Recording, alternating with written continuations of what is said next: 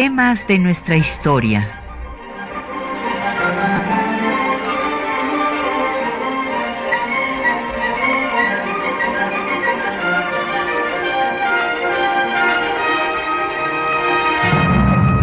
Un espacio que difunde el conocimiento del pasado para comprender nuestro presente.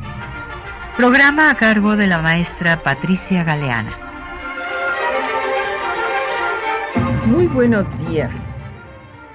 Pues el próximo 10 de diciembre se cumplen 75 años de la Declaración Universal de los Derechos Humanos. Entonces, hoy vamos a dedicar nuestro programa pues a ver cómo se da esta declaración de Naciones Unidas y cuáles fueron los derechos que fueron reconocidos desde el inicio de la independencia de nuestro país.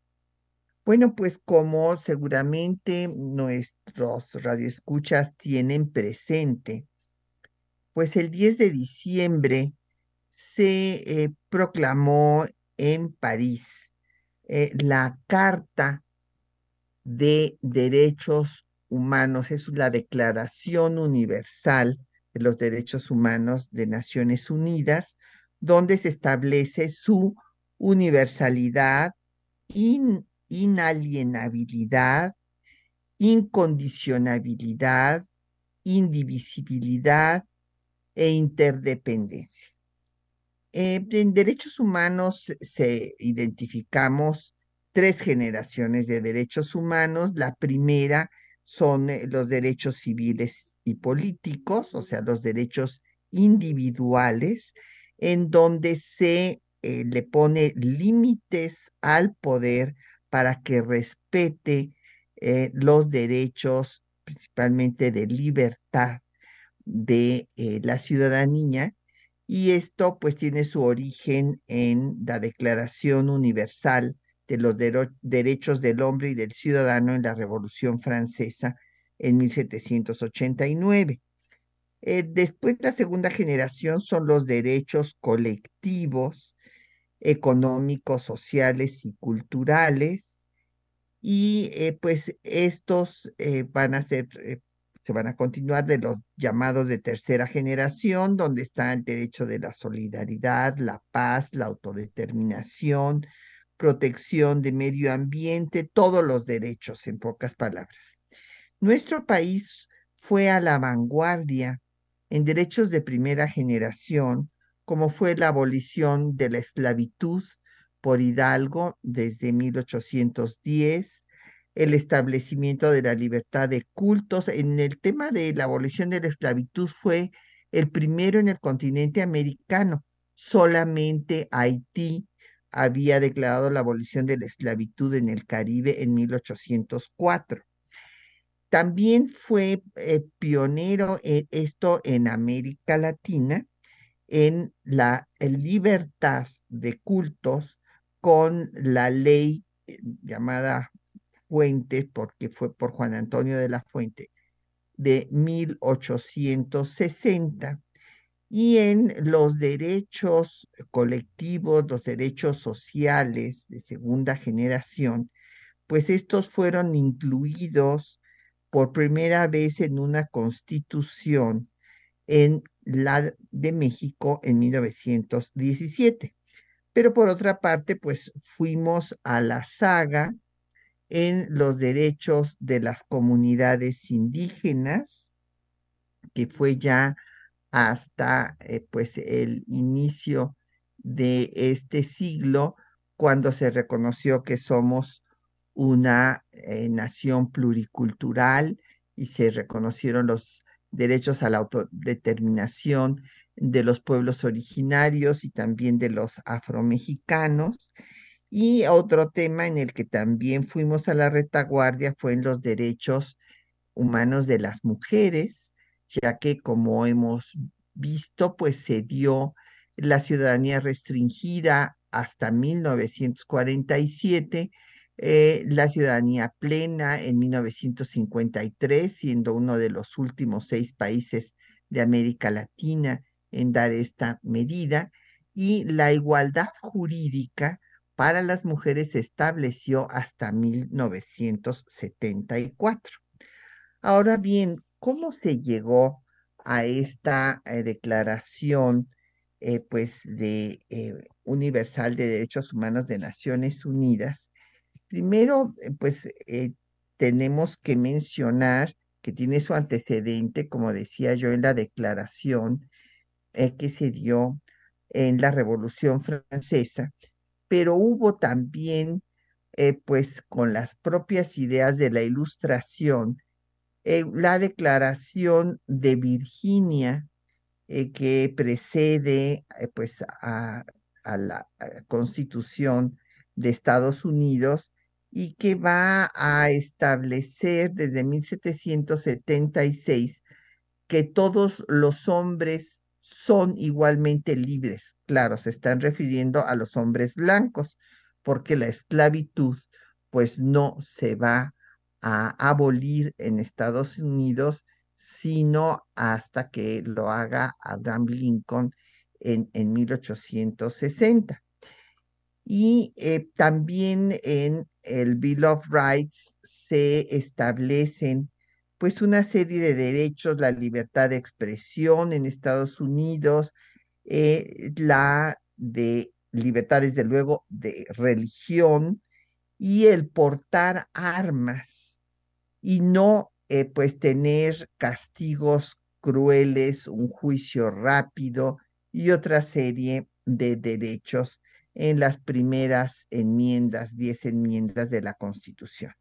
Y la declaración que se da universal y por eso es que tiene pues tanto impacto porque eh, los eh, franceses, los revolucionarios franceses declaran que es una declaración para todos los hombres, que no las mujeres. Eh, a nosotras nos excluyeron, pero se declara que todos los hombres y los ciudadanos eh, tienen derechos naturales imprescriptibles, como es la libertad, la propiedad, seguridad, resistencia a la opresión, igualdad jurídica, eh, se establece la separación de poderes, eh, idea de Montesquieu, y se limita la razón de Estado en defensa eh, pues, de los derechos de los ciudadanos. Olimpia de Gush, como ya hemos dicho, da la declaración de los derechos de la mujer y la ciudadana y considera que todas y todos deben participar políticamente, tienen que tener igualdad ante la ley sin distinción más que de sus virtudes o talentos, y si las mujeres suben al cadalso deben de subir a la tribuna. Y bueno, lamentablemente ella va a morir en la tribuna. Eh, cabe destacar que fue en Suecia en 1809 cuando surge el ombudsman. Es el defensor del pueblo, el mediador entre las autoridades y los gobernados. Y es una eh, persona que goza de toda autonomía respecto del Estado. Eh, como sabemos, para eh, pues al concluir la Primera Guerra Mundial se estableció la Sociedad de las Naciones, de la cual México fue excluido en un principio por el veto de Estados Unidos al no eh, aceptar Venustiano Carranza que nuestro país ingresara en la Primera Guerra Mundial y esto pues cuando el país estaba incendiado con cinco movimientos armados a todo lo largo y ancho del país, ¿verdad? Villistas en el norte, zapatistas en el sur, los soberanistas en Oaxaca, eh, Peláez financiado por las compañías petroleras en las Huastecas e inclusive la expedición punitiva eh, para agarrar a Villa después de su ataque a Columbus. Entonces, obviamente no era momento para que nuestro país entrara a la guerra. Sin embargo, por esto fue vetado eh, hasta 1931, que entró a la Sociedad de Naciones, donde hizo una labor ejemplar eh, con Isidro Favela como el representante de nuestro país y se defendió pues a todos los ataques a Etiopía de los eh, fascistas italianos, los ataques nazis, en fin, tanto a, pues en la República Española también la intervención nazifascista, defendió también a Austria de la invasión nazi, fueron las páginas más gloriosas de nuestra política exterior. Pero la Sociedad de las Naciones no pudo detener pues la Segunda Guerra Mundial y entonces va a venir pues eh, la creación de Naciones Unidas con el mismo objetivo.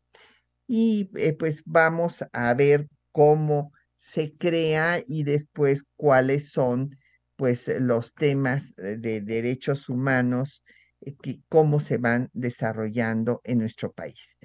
Y vamos a hacer ahorita un corte musical y le seleccionamos para esta mañana una composición de el francés Francis Poulenc, que es una, una sonata para, para cello que justo fue concluida en 1948, pues que es el año de eh, la promulgación de la Carta de Derechos Humanos, la, la Declaración eh, Universal de los Derechos Humanos de Naciones Unidas.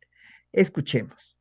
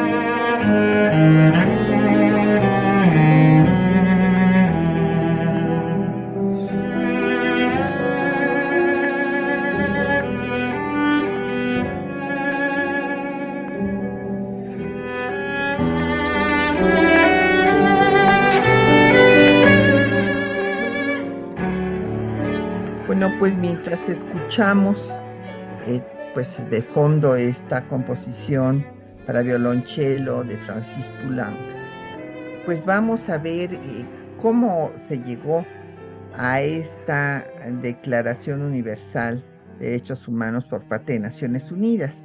Hay que recordar los antecedentes de, eh, pues, en 1944, la conferencia de Borton Oaks, en Washington, donde ya se planteó que se debería organizar un consejo para la paz y la seguridad internacional y pues la creación de la Organización de Estados de, Naciones Unidas.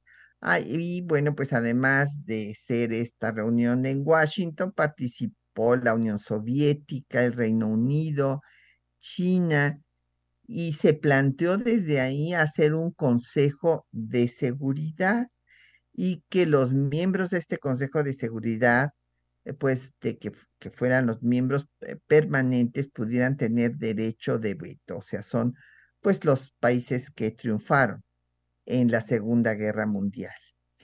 Eh, después se, se, planteó pues que hacer las conferencias en San Francisco, Hubo otra reunión en Yalta en donde estuvo Winston Churchill, el presidente Roosevelt de Estados Unidos, Stalin de la Unión Soviética, para programar pues la política de la posguerra. Y es importante mencionar que de febrero a marzo de 45 se dio la conferencia de Chapultepec, aquí, eh, pues en, Chapultepec, eh, en el castillo de Chapultepec, México convocó a esta reunión de los países latinoamericanos para planear la posición que tendrían en las reuniones de San Francisco.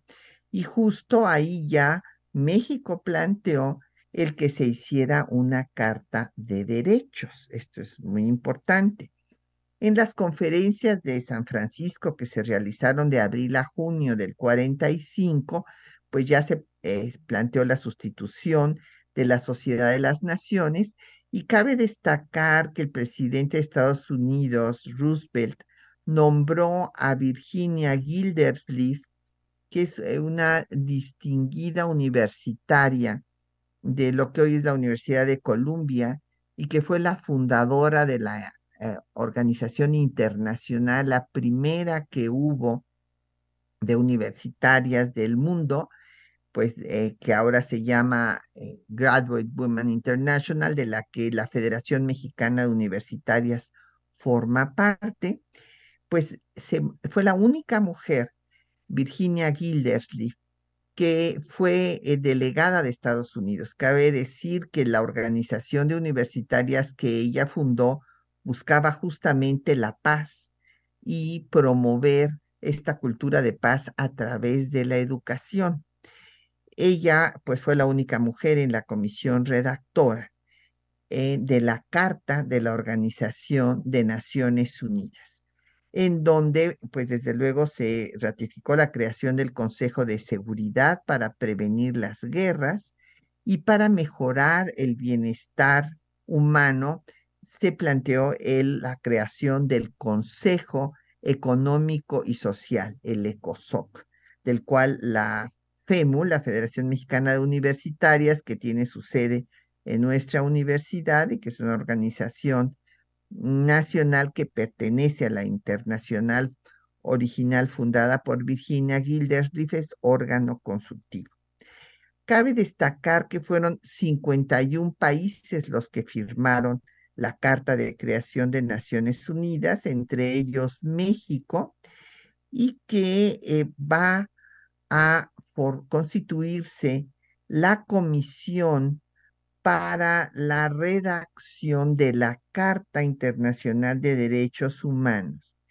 Y ahí ya el presidente era Harry Truman y va a nombrar a Eleanor Roosevelt para que sea la eh, delegada de Estados Unidos para la redacción de esta carta y es importante señalar que pues participaron representantes de Francia, de China, de la Unión Soviética, de la Europa del Este, Reino Unido y por América Latina, Chile, y por mucho tiempo se atribuyó a Eleanor Roosevelt el eh, término humanos, o sea, hablar en lugar de la Declaración Universal del Hombre y del Ciudadano de 1789, que fuera la Carta de los Derechos Humanos para incluir a las mujeres.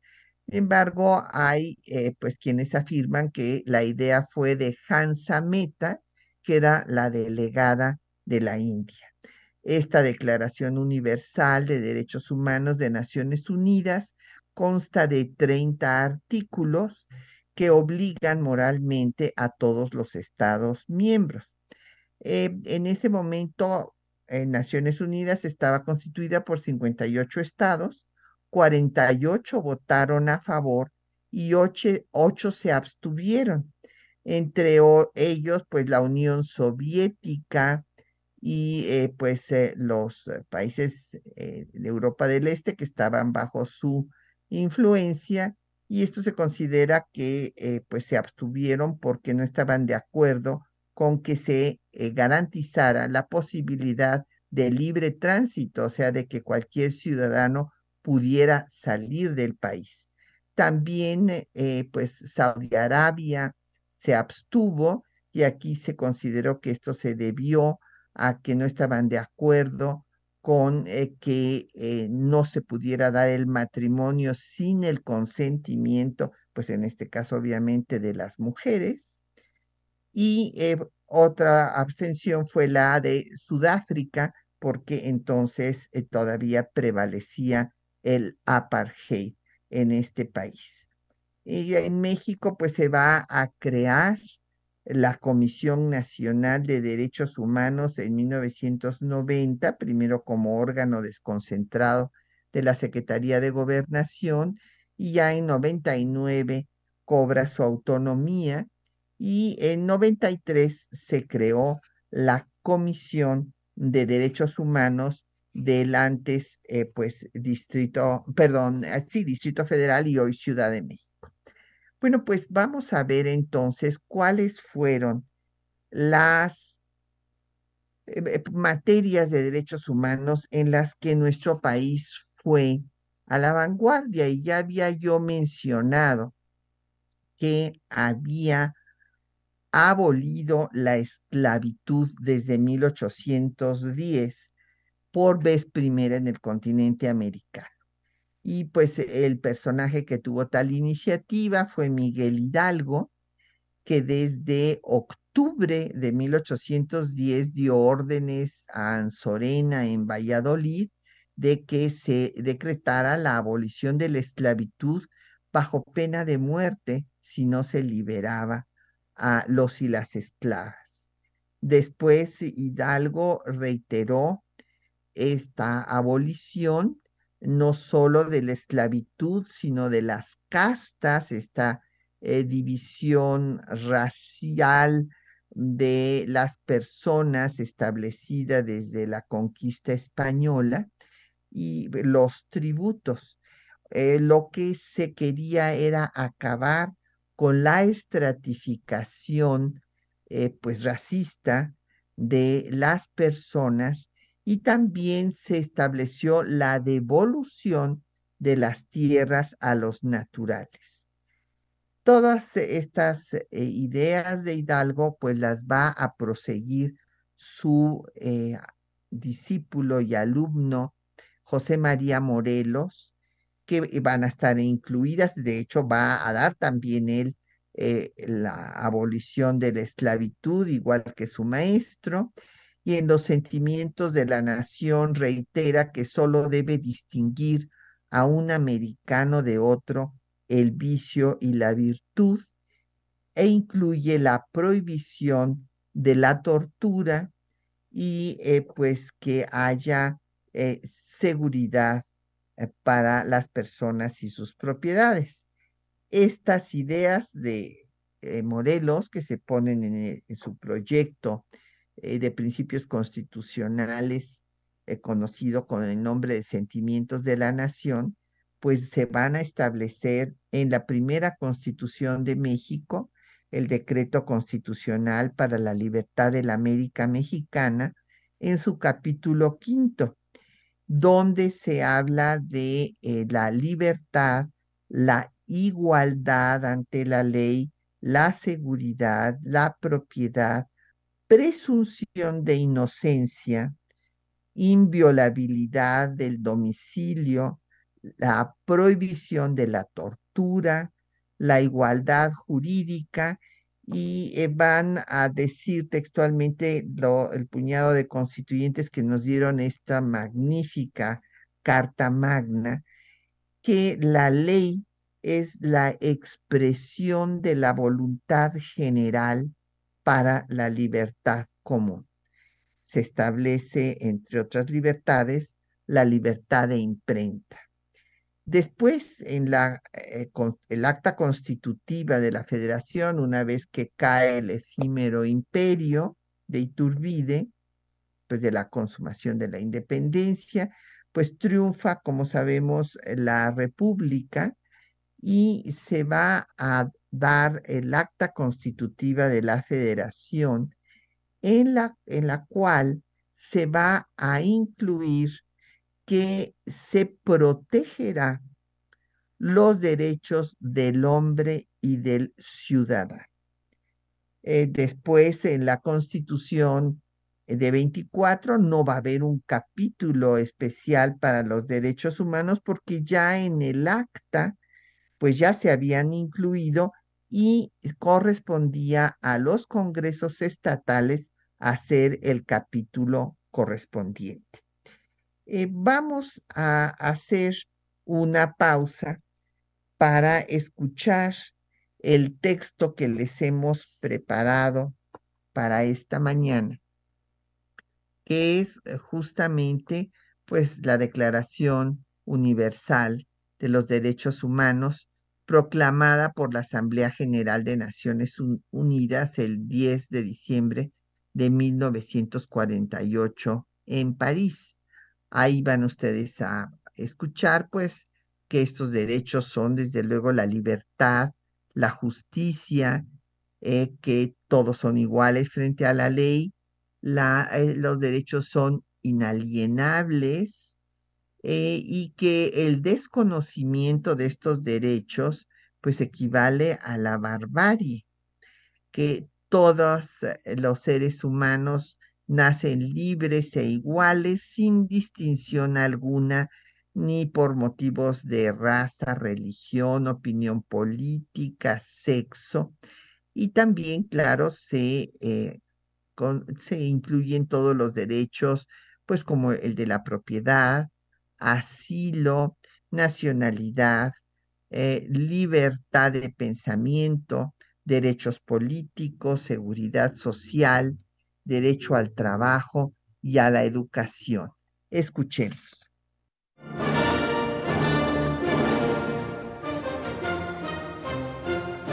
La Declaración Universal de los Derechos Humanos, proclamada por la Asamblea General de las Naciones Unidas el 10 de diciembre de 1948 en París, fue elaborada por representantes de todas las regiones del mundo como un ideal común para todos los pueblos y naciones. Estableció los derechos humanos fundamentales por primera vez. Escuchemos. Considerando que la libertad, la justicia y la paz en el mundo tienen por base el reconocimiento de la dignidad intrínseca y de los derechos iguales e inalienables de todos, que el desconocimiento y el menosprecio de los derechos humanos han originado actos de barbarie ultrajantes, considerando esencial que los derechos humanos sean protegidos por un régimen de derecho, la Asamblea General proclama, artículo 1, todos los seres humanos nacen libres e iguales en dignidad y derechos, y dotados como están de razón y conciencia, deben comportarse fraternalmente los unos con los otros. Artículo 2. Toda persona tiene todos los derechos y libertades proclamados en esta declaración, sin distinción alguna de raza, color, sexo, idioma, religión, opinión política o de cualquier otra índole, origen nacional o social, posición económica, nacimiento o cualquier otra condición. Además, no se hará distinción alguna fundada en la condición política, jurídica o internacional del país o territorio de cuya jurisdicción dependa una persona, tanto si se trata de un país independiente como de un territorio bajo administración fiduciaria, no autónomo o sometido a cualquier otra limitación de soberanía. Artículo 3. Todo individuo tiene derecho a la vida, a la libertad y a la seguridad de su persona. Artículo 4. Nadie estará sometido a esclavitud ni a servidumbre. Están prohibidas en todas sus formas. Artículo 5. Nadie será sometido a torturas ni a penas o tratos crueles, inhumanos o degradantes. Artículo 6. Todo ser humano tiene derecho al reconocimiento de su personalidad jurídica. Artículo 7. Todos son iguales ante la ley. Artículo 8. Toda persona tiene derecho a un recurso efectivo ante los tribunales nacionales competentes que la ampare contra actos que violen sus derechos fundamentales reconocidos por la Constitución o por la ley. Artículo 9. Nadie podrá ser arbitrariamente detenido, preso ni desterrado. Artículo 10. Toda persona tiene derecho, en condiciones de plena igualdad, a ser oída públicamente. Artículo 11. Toda persona acusada de delito tiene derecho a que se presuma su inocencia mientras no se pruebe su culpabilidad. Artículo 12. Nadie será condenado por actos u omisiones que en el momento de cometerse no fueron delictivos según el derecho nacional o internacional. Artículo 14. En caso de persecución, toda persona tiene derecho a buscar asilo. Artículo 15. Toda persona tiene derecho a una nacionalidad. Artículo 18. Toda persona tiene derecho a la libertad de pensamiento, de conciencia y de religión. Artículo 21. Toda persona tiene derecho a participar en el gobierno de su país. Artículo 22. Toda persona tiene derecho a la seguridad social. Artículo 23. Toda persona tiene derecho al trabajo, a la libre elección de su trabajo, a condiciones equitativas y satisfactorias de trabajo y a la protección contra el desempleo. Artículo 26. Toda persona tiene derecho a la educación. Artículo 30. Nada en esta declaración podrá interpretarse en el sentido de que confiere derecho alguno al Estado, a un grupo o a una persona para emprender y desarrollar actividades o realizar actos tendientes a la supresión de cualquiera de los derechos y libertades proclamados en esta declaración.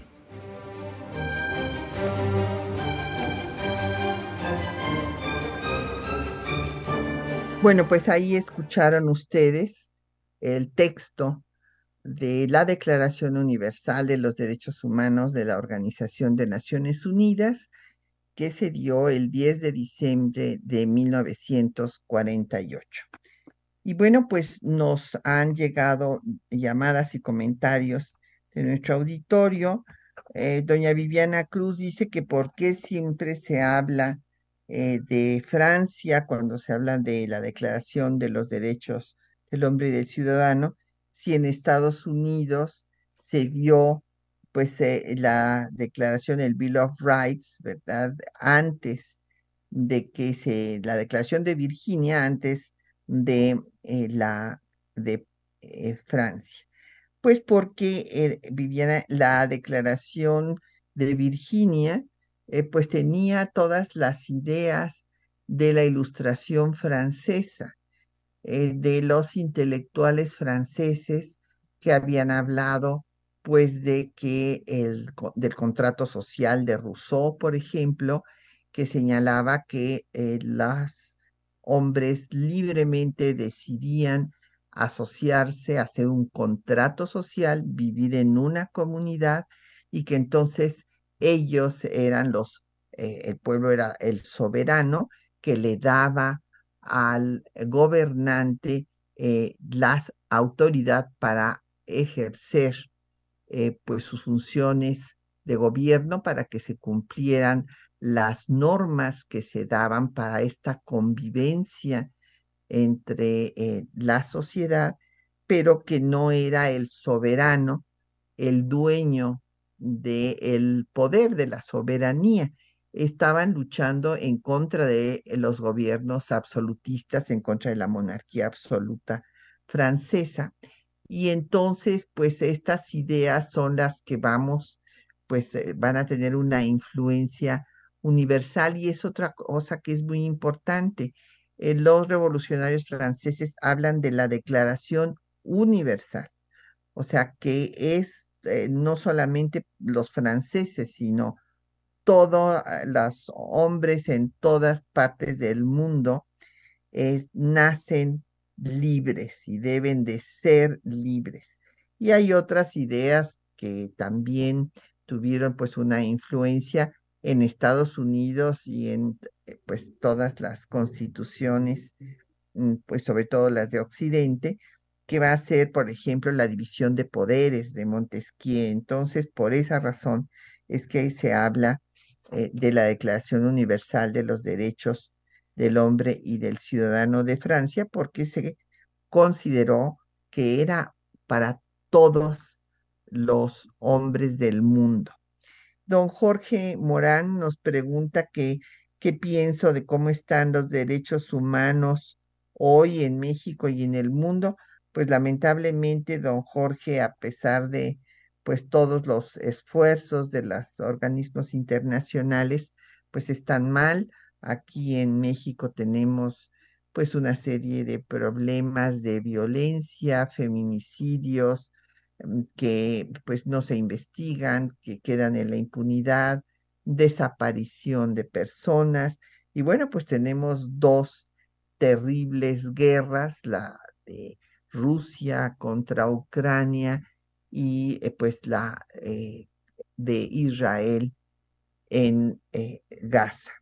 Entonces es un momento pues difícil para pues la historia de la humanidad y justo para los objetivos que se planteó la Organización de Naciones Unidas.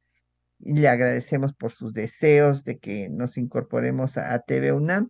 Yo creo que este, afortunadamente la radio llega a todas partes y se puede escuchar pues lo mismo cuando está uno eh, trabajando en cualquier lugar, ya sea en la ciudad o en el campo, en el coche, pero pues le agradezco mucho su comentario, don Jorge. También muchos saludos para don Agustín Alcaraz. Y vamos a ver en qué otros eh, pues aspectos de derechos humanos México tuvo una posición de vanguardia.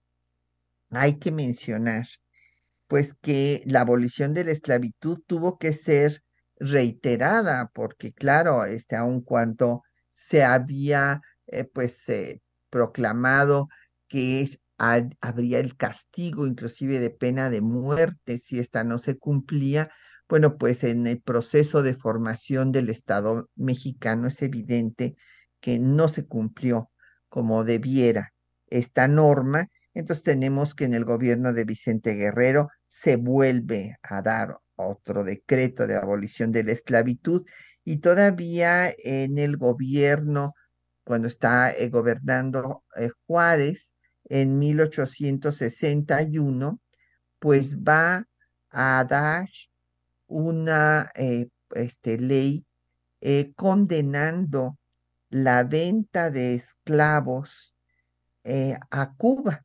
porque pues en el imperio español y que Cuba pertenecía a los españoles, no se va a abolir la esclavitud sino hasta final del siglo XIX, eh, cuando en México se había abolido por Hidalgo desde el inicio de la independencia. Entonces, eh, este es un punto importante a destacar. Otro es el de Ponciano Arriaga, que va a crear la Procuraduría de Pobres en San Luis Potosí en 1847. Lamentablemente, esta Procuraduría pues va a tener pocos meses de existir ante la invasión y guerra de conquista territorial que Estados Unidos le infligió a México. Y eh, el tema de la igualdad frente a la ley de acabar con los fueros y privilegios establecidos desde la etapa colonial, se va a ir dando muy poco a poco eh, por parte de los liberales cuando estos llegan al poder con la revolución de Ayutla y acaban con eh, el santanismo, con el entronizamiento que se había dado de los militares ante, eh, pues, primero la amenaza de reconquista de España, luego, eh, pues, el acecho de Francia, eh, que finalmente va a intervenir para querer establecer al segundo imperio, y la guerra de conquista territorial de Estados Unidos que le arrebata al país más de la mitad de su territorio. Entonces, esto explica el militarismo y cuando se acaba con la era santanista, el triunfo de la revolución de Ayutla, pues vienen eh, los liberales a, hacer una verdadera reforma del Estado, acabar con eh, todas las supervivencias coloniales, con el viejo régimen, y la primera ley va a ser la ley Juárez, eh, que va a dar Benito Juárez como ministro de instrucción, de, justicia e instrucción pública, en donde se suprimen las facultades de los tribunales especiales, estos son los tribunales eclesiástico y militar, para juzgar delitos del orden común.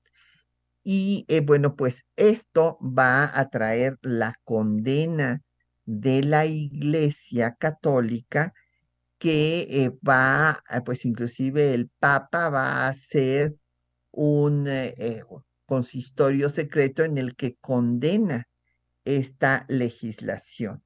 Y esta legislación se va a incorporar a la Constitución de 1857, que va a ser la primera constitución de la historia de México que va a acabar con la intolerancia religiosa que se había establecido desde la conquista española. Eh, recordará nuestro auditorio que había habido una célebre disputa en Valladolid donde se preguntaban si eran o no humanos los eh, indígenas, los habitantes del continente que se llamó América por Américo Vespucio, que fue el, el que estuvo consciente de que era otro continente, que no eran las Indias, y eh, pues eh, por considerar Colón que había llegado a las Indias, es que se va a llamar indios o indígenas a los habitantes de nuestro continente, a los habitantes originales, y se decide que sí tienen alma, pero que por lo tanto se les tiene que evangelizar. Y se les tiene que, en pocas palabras, imponer la religión católica como única, sin tolerancia de ninguna otra, y esta es eh, la medida que se va a continuar en las primeras constituciones del país, la primera mitad del siglo XIX. Vamos a hacer otra pausa para escuchar eh, pues el himno a la alegría. Ya ustedes escucharon como fondo de eh, los textos de la carta la Declaración Universal de Derechos Humanos de Naciones Unidas, pues eh, eh, la parte eh, del último movimiento de la novena sinfonía de Beethoven, que pues es desde 1985, pues el himno de Europa, esta oda a la alegría que había escrito Schiller desde 1786 y que va a musicalizar Beethoven. Y eh, tomando este cuarto movimiento, en 1970, con la letra de Rose Parker, compositor inglés, se va a popularizar este himno a la alegría que vamos a escuchar interpretado por el español Miguel Ríos.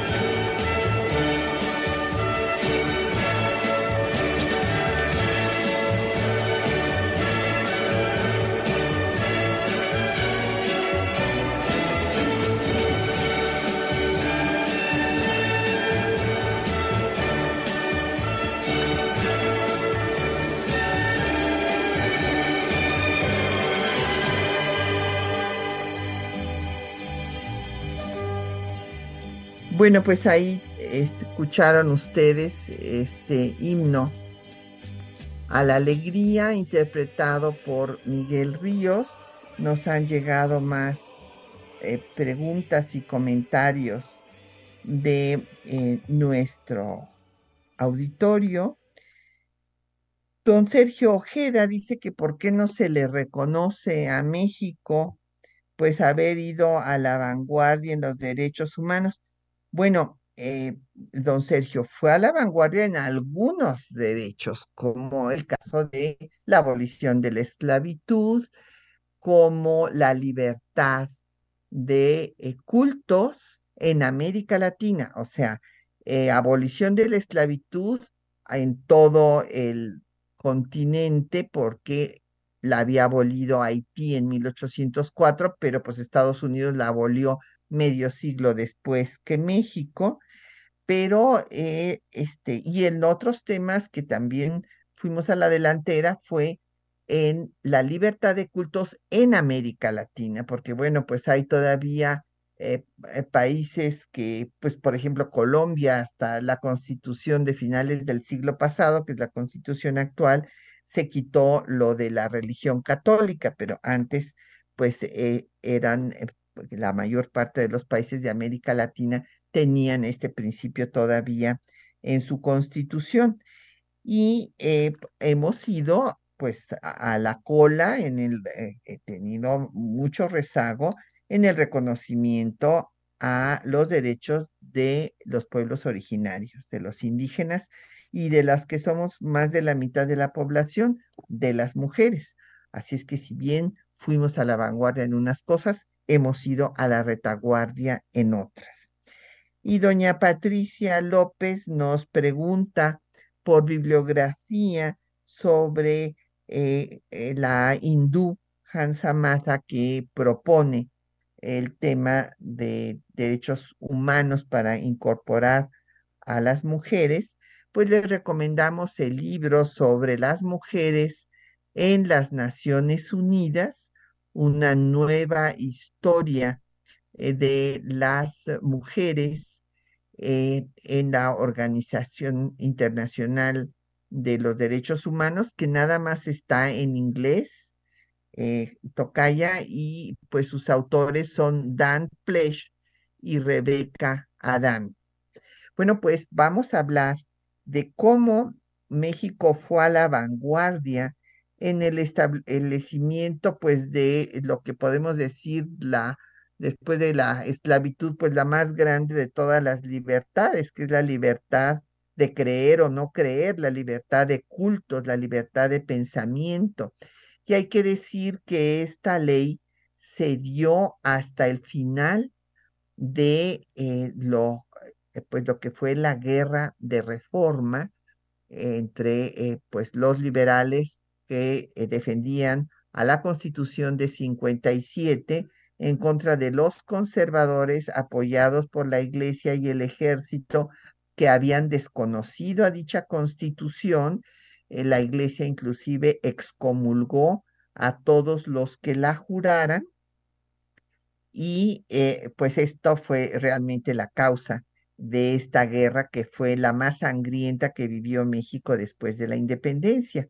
Ya les había dicho que el ministro de Justicia, eh, Juan Antonio de la Fuente, pues hizo esta ley que, repito, se da hasta el final de la guerra porque eh, los liberales que defendían pues a, la constitución de 57 eh, no querían que la iglesia pues les diera, darle a la iglesia elementos para que eh, siguieran convenciendo a la población de que los liberales estaban en contra de la religión católica. Ellos eran también católicos, con alguna excepción, como la de Ignacio Ramírez, el nigromante, pero eh, pues todos los demás habían sido formados en el catolicismo y eran anticlericales estaban en contra del militarismo y del clericalismo, o sea, en contra de que eh, los militares eh, tuvieran el poder político y en contra de que la iglesia lo tuviera también utilizando a la religión con fines políticos. Esto era lo que combatían. Entonces, por esa razón se esperaron hasta el triunfo de la guerra y ahí eh, se hizo explícita lo que había quedado ya implícito en la Constitución de 57, en donde no se había establecido la intolerancia y se decía que se protegería a la religión católica y a todas las que se eh, eh, pues establecieran en el país, pero ahora ya se estableció concretamente el derecho natural, la independencia entre, pues, de la libertad, primero que nada de la libertad religiosa y de la independencia del Estado y de la Iglesia.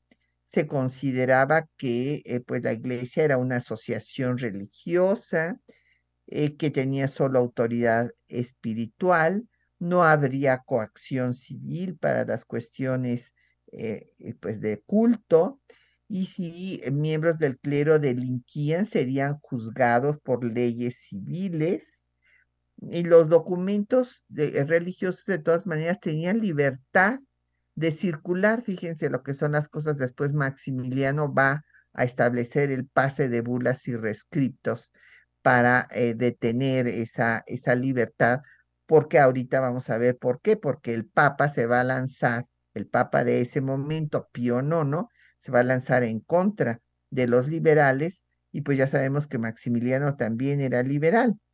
Entonces, eh, se va a establecer en la ley fuente, además de la libertad de cultos, pues que no podía haber asilo en los templos, se sustituía el juramento por la promesa y no se podían hacer actos de culto externo salvo que tuvieran pues permiso de la autoridad. Eh, ninguno, ah, bueno, esto no lo va a cumplir, por ejemplo, eh, Juárez en su gobierno, va a dejar que hagan las procesiones y todo lo demás, y solo va a cumplirse eh, pues radicalmente y por eso va a haber mucha inconformidad en el gobierno de Sebastián Lerdo de Tejada.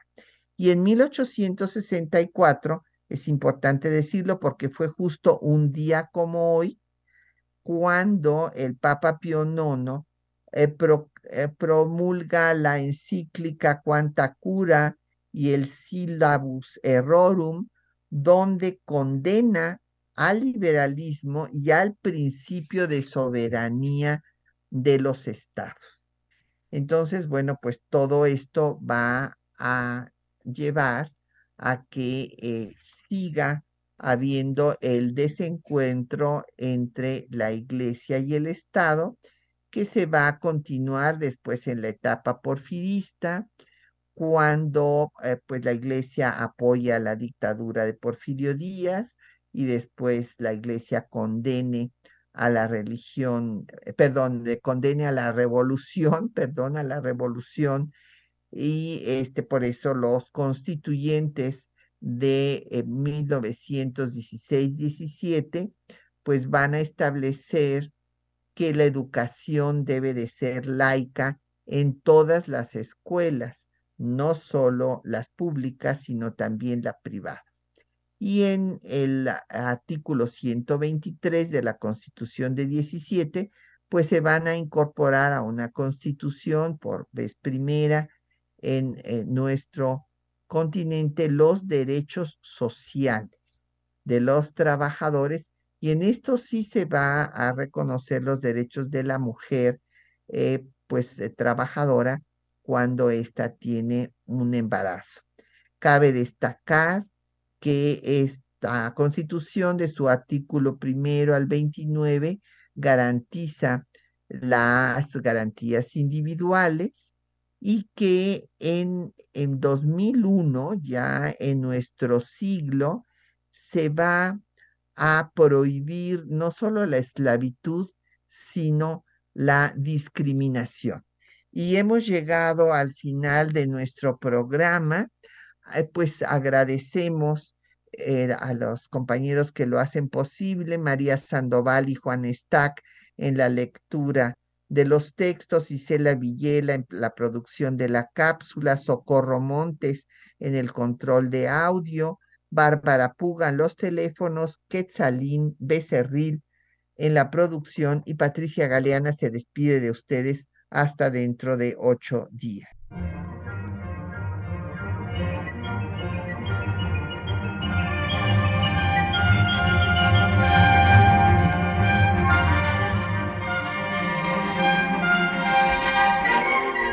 Temas de nuestra historia.